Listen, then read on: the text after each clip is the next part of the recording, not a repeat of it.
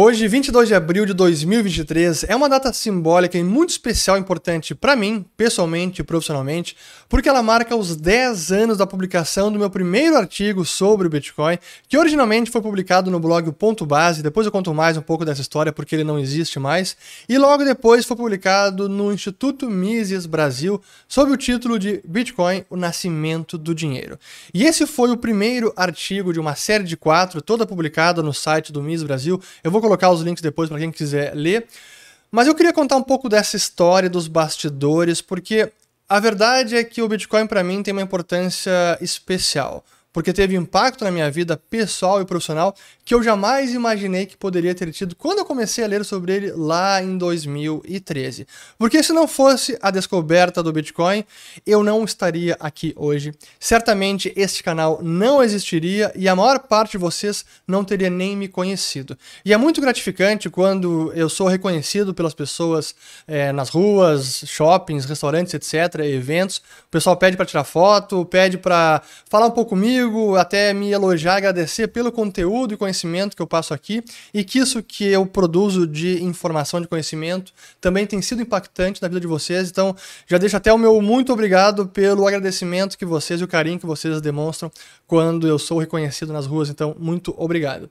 Mas eu queria contar essa minha jornada intelectual e com uma riqueza de detalhes que eu jamais revelei em nenhum outro local, nem em entrevista, nem em podcast, nem em vídeos aqui no canal, até mostrando um pouco das as mensagens que eu trocava com pessoas próximas, alguns conhecidos de vocês, outros amigos meus pessoais, porque é até bacana a gente ver o contexto, o que eu estava pensando naquele momento, à medida que eu ia descobrindo e entendendo o que estava acontecendo e como a minha ignorância antes era completa e felizmente eu tive a humildade de, opa, vamos parar para estudar esse negócio que talvez tenha alguma coisa interessante aí e realmente tinha e muito mais do que eu poderia sequer imaginar. E a primeira vez que eu escutei sobre o Bitcoin foi de um amigo meu de infância e que me mandou uma mensagem no Facebook, eu não vou revelar o nome dele aqui, vou manter a sua privacidade, mas eu destaquei apenas a mensagem dele, que era uma pergunta no dia 19 de agosto de 2011. 19 de agosto de 2011. E ele me perguntou, tá, a gente estava falando sobre ouro, ele perguntou qual corretora você usou para comprar ouro, e logo depois perguntou, já estudou as bitcoins? Qual a sua opinião sobre elas? Abraço. E eu demorei algumas, algumas horas para realmente responder a pergunta sobre o Bitcoin, porque eu nem estudava, eu ignorava por completo. E aí logo depois eu respondi e disse o seguinte: ah, só respondendo sobre Bitcoin, confesso ignorância total. Se procurar no Mises.org, deve encontrar algo, é, enfim. Então, não respondi porque eu não sabia nada sobre o sistema. Aí depois em dezembro de 2012, novembro ou dezembro de 2012, eu estava em São Paulo durante uma palestra para o Instituto de Formação de Líderes de São Paulo. E era um evento sobre o documentário Fraude, explicando a grande recessão, que foi produzido por professores e, colegas meus de mestrado na Espanha, em 2009 e 2010. E era um eventão para falar sobre o documentário, assistir o documentário, depois comentar sobre ele e responder perguntas. E na parte de perguntas, me perguntaram se eu achava que o Bitcoin poderia ser uma resposta, uma alternativa à grande crise financeira de 2008. Finalzinho de 2012 que eu estou falando. E eu respondi de forma taxativa e ignorante, dizendo: olha, honestamente, esse dinheirinho de internet, Farmville, sei lá, isso aí não vai dar em nada, esqueçam, vai ser hackeado de alguma, de alguma maneira, então não coloquem suas fichas no Bitcoin e pronto. E essa realmente foi minha a minha resposta apressada de alguém que não conhecia nada, estava até desdenhando com uma certa soberba ou superioridade intelectual e, na verdade, estava revelando toda a sua ignorância e desconhecimento sobre o Bitcoin. Mas foi importante porque depois disso eu acabei, felizmente, sendo um pouquinho mais cuidadoso e humilde e passei a estudar o sistema, mas não porque eu deliberadamente pensei, quer saber, eu vou estudar. Na verdade, aconteceu durante uma das nossas reuniões de pauta do blog O Ponto Base. Esse era um blog, para quem é, se lembra, era um blog que foi, tô lendo aqui as mensagens só para não me esquecer, era um blog que foi iniciado pelo Hélio Beltrão, presidente do Miss Brasil, Jonas Fagá Júnior, grande amigo, investidor internacional, e eu. E era um projeto, hum, assim, piloto de de repente aquilo poderia se tornar um negócio, mas enfim, era um embrião de um possível negócio que acabou não prosperando por diversas razões. Mas naquele momento, 2012, 2013, o nosso objetivo era falar de mercado financeiro, de economia, de investimentos, com uma ótica contrária ao senso comum e normalmente com essa perspectiva da Escola Austríaca de Economia.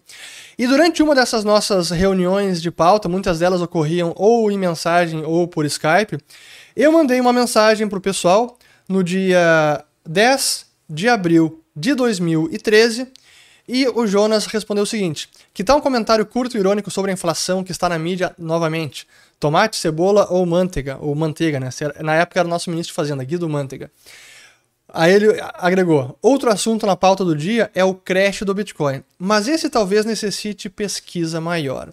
E realmente, essa fala do Jonas me deixou um pouco intrigado, curioso, e eu fui olhar o tal do Bitcoin, o que, que tinha acontecido com o crash do Bitcoin.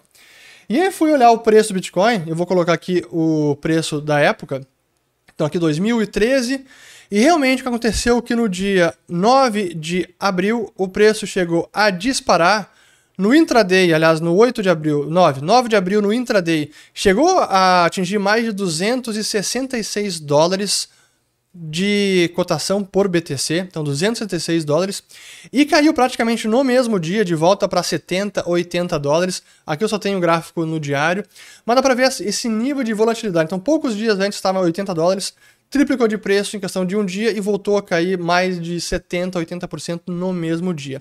E claro, aquilo me deixou intrigado e eu decidi, quer saber? Topo o desafio, topo, vou acatar a sugestão do Jonas e vou pesquisar sobre esse negócio.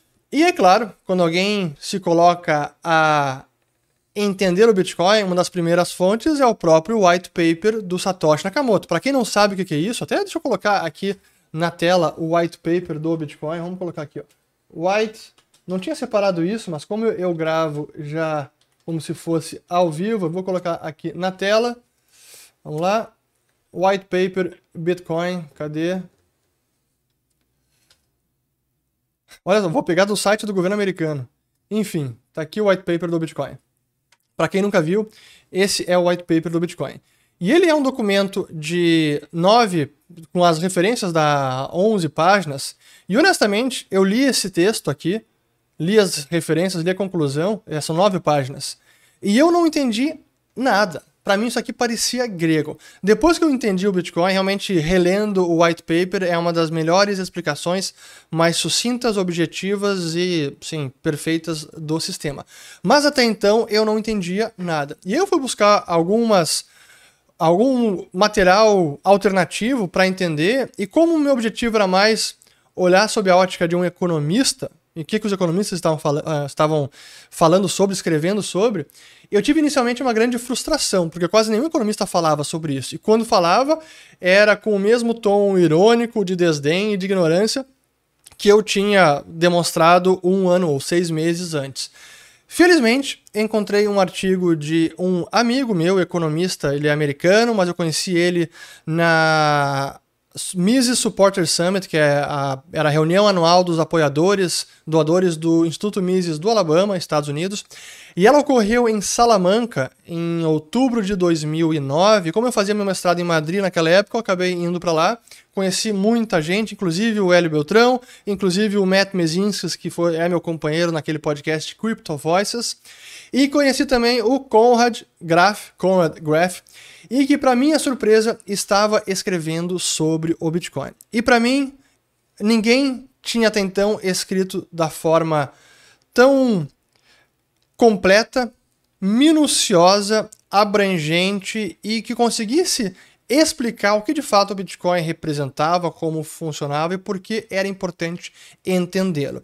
E esse foi o artigo que eu li o primeiro que tinha sido publicado, curiosamente, pouco antes de eu iniciar minha pesquisa, foi no dia 27 de fevereiro de 2013, e era aqui um, ativo, um artigo bem profundo chamado Bitcoins, o Teorema da Regressão, que é o teorema de Mises sobre a evolução do dinheiro, ou de onde advém, qual é a origem do valor, o poder de compra da moeda, e aquela coisa curiosa que é o mundo empírico que não ameaça, não ameaçador. Então esse foi o primeiro artigo que eu li e logo depois eu li o segundo, que foi publicado no dia 19 de março, sobre o som de um Bitcoin, tangibilidade, escassez e o checklist do dinheiro duro, do dinheiro saudável.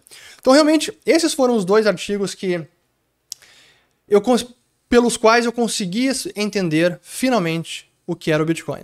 E para mim foi uma transformação tão importante e que me deixou assim fascinado, arrepiado, intrigado, instigado, que eu depois mandei uma mensagem para o, o Conrad, eu até quero colocar essa mensagem, eu nunca mostrei isso para ninguém, então estou colocando aqui. É, eu não vou colocar o que o Conrad me escreveu, mas essa mensagem eu tomo a liberdade de torná-la público porque é um grande elogio que eu fiz a ele, eu quero reproduzir aqui na íntegra. E até quero colocar aqui é, em inglês como eu escrevi, eu vou traduzir ela para vocês. Então tá aqui o texto que eu publiquei no dia 16 de abril de 2013. Então, no dia 10 de abril, o Jonas me cutucou, escreve sobre Bitcoin, e aí, no dia 16, depois de ler um pouco sobre isso, eu mandei a seguinte mensagem para o Conrad. Conrad, Primeiro de tudo, espero que esteja tudo bem com você. Nós não temos é, trocado e-mails ou é, nem nada por muito tempo. Eu apenas queria parabenizá-lo pelo seu website, especialmente pela seção de teoria do Bitcoin. Incrível! Eu acabei de ler o primeiro artigo de profundidade Bitcoin e o teorema da regressão, e cara, que artigo! Eu estava para começar o segundo artigo, mas decidi parar deixar esta nota aqui, escrever para você, pegar uma taxa, uma, um, uma xícara de café e depois é, aproveitar os, a segunda parte. Eu já vi como o Peter Surda, que foi um que era um economista esloveno, é, que escreveu também uma tese de mestrado sobre Bitcoin bem bacana, eu inclusive utilizei em alguns artigos e ele também gostou dos seus comentários. Enfim, eu recentemente comecei a pesquisar sobre o Bitcoin e eu preciso dizer que eu estou completamente assim em, ó, estou assim, é, fascinado e intrigado. Até eu escrevi depois, né? fascinado, intrigado, curioso e quase da mesma forma como eu estava quando eu primeiro li o livro do Murray Rothbard, O que o governo fez com o nosso dinheiro. Você também vê talvez ele como a criação mais importante desde a internet. Eu não consigo dizer agora, ainda tenho muito para ler, mas isso realmente parece tão potencialmente revolucionário. A primeira questão que eu ainda preciso investigar mais é como os governos podem interferir com ele, como podem tentar bani-lo, ou podem eles taxar, é possível a taxação num sistema monetário baseado no Bitcoin? Alguns argumentariam que seria o fim do Estado porque o Bitcoin não é tributável, não é taxável. Não consigo entender como isso poderia ser. De qualquer maneira, é, eu consigo ver que você também está tão maravilhado e cheio de. que eu estou de qualquer maneira, você pode ver que eu estou maravilhado e cheio de perguntas. Mais uma vez, parabéns pelo grande trabalho. É incrível estudo, estilo de escrita ótimo e uma análise profunda e muito precisa. Realmente brilhante. É, é, take care. Cuide-se. Fernando. Então, essa foi a minha mensagem no dia 16. E logo depois eu mandei é, aí uma mensagem para o pessoal do Ponto Base, Hélio e Jonas, dizendo o seguinte: 17 de abril. Meu próximo artigo vai ser sobre bitcoins. Estou fascinado. E aí depois, para o meu aquele amigo de infância, eu escrevi o seguinte, um dia depois, 18 de abril. Eu era completamente ignorante em Bitcoin. Li bastante nos últimos dias. Em resumo, é revolucionário. E aí depois, mais uma mensagem, agora de volta para o pessoal do Ponto Base, Hélio e Jonas, no dia 18 de abril, eu dizendo que sim, estava escrevendo a todo vapor, e aí falei que o Bitcoin é sensacional, é o santo graal do sistema monetário. Bom, vocês podem ver aqui como eu estava empolgado e realmente é, animado, embasbacado, maravilhado com o que eu estava descobrindo. E aí depois escrevi mais uma mensagem para o Conrad, e essa é a última, e depois aqui eu já volto ao artigo sobre o Bitcoin e por que ele é importante, porque ele foi muito importante para mim. Mas deixa eu colocar aqui a última mensagem para o Conrad e aí depois eu volto ao artigo inicial. Aí, no dia 20 de abril, eu escrevi novamente para o Conrad Graf. Com, correndo o risco de ser repetitivo, eu preciso dizer mais uma vez, cara, que grande trabalho você fez. Eu tive dois grandes é, momentos que me abriram os olhos, aquele momento que é a Red Pill, né? É a pílula vermelha da Matrix. Na minha jovem vida de austríaco. A primeira vez quando eu li o livro do Murray Rothbard, What Has Government Done to Our Money? E quando eu finalmente entendi o que era a inflação e como a lei de oferta e demanda se aplicava igualmente ao dinheiro. O segundo eye-opener, o segundo, a segunda pílula vermelha da Matrix, foi nessa semana passada, lendo os seus dois artigos sobre o Bitcoin. A maneira como você escrutinou todo, cada aspecto, por cada ângulo, foi simplesmente espetacular. Eu já tinha lido, eu já li críticas de austríacos economistas da escola austríaca renomados, como Gary North, o Frank Shostak e o Gertchev, etc. E eu li também toda a tese do Peter Surda. Mas, honestamente, nenhum se nenhum abordou de maneira tão diligente o assunto como você o fez. E com relação ao Bitcoin, eu era cego, agora eu enxergo. O meu primeiro artigo sobre o Bitcoin já foi publicado e é um sucesso enorme e tem, está sendo um sucesso enorme entre os leitores de língua portuguesa e eu certamente não, não poderia ter feito sem os seus insights. É por isso que eu estou te elogiando mais uma vez. Eu não posso levar, to, levar o crédito sozinho. As pessoas normalmente são rápidas em criticar, mas poucos realmente dão o devido elogio quando ele é devido. Muito obrigado, Conrad. Então essa foi a última mensagem que eu mandei para ele e é até eu queria compartilhar aqui uma um pouco de bastidores também, porque nessa época, abril de 2013, eu trabalhava com fusões e aquisições para uma boutique de assessoria financeira de São Paulo, a Voga, e foi uma experiência fantástica. E eu, na época, fazia muito home office também, porque eu ficava baseado em Porto Alegre e a boutique de M&A ela era de São Paulo. E o espaço em que a maior parte desses meus estudos aconteceu foi na minha casa, na minha biblioteca de então, que não é essa, é outra. Mas ela foi gravada num hangout em dezembro de 2013 entre eu, Hélio Beltrão, e o Bruno Garchagen. Hoje em dia nem se fala mais em. Até não se fala porque desapareceu, mas antes o que o pessoal fazia com.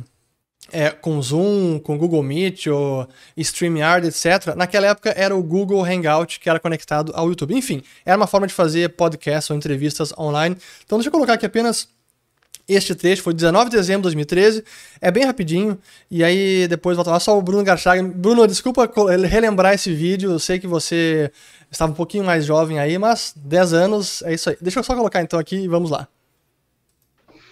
Bitcoin é a primeira moeda digital totalmente descentralizada, que não depende de nenhuma autoridade central e que começou em 2009, que foi criada por um programador, um grupo de programadores anônimo, não se sabe quem é, mas que utilizou o pseudônimo Satoshi Nakamoto. Desde então, a moeda começou de 2009 para cá e tem ganhado adeptos ao longo desses últimos quatro anos, mas especialmente desde 2012, 2013, onde ela tem ganhado cada vez mais ampliação, tem ampliado a sua aceitação no mundo todo mas primeiro ela ganha muita notoriedade pelo seu preço que aumenta bastante, diminui, ainda tem muita volatilidade no preço do Bitcoin. Mas se a gente pudesse resumir em uma palavra, em uma frase, Bitcoin é uma primeira moeda digital totalmente descentralizada que não depende de nenhuma autoridade central. Pois é, é, é engraçado a gente rever esses vídeos antigos, 10 anos, até como é que eu me importava diante das câmeras, oratório e tudo mais. É, enfim. Mas esse é, é, o espaço que eu trabalhava, então boa parte da minha leitura ocorreu naquela poltrona ali, onde eu imprimi os artigos do Conrad para entender o que estava acontecendo e como eu disse nos comentários, eu estava completamente fascinado. E por que que o meu primeiro artigo foi justamente com o título Bitcoin, o nascimento do dinheiro?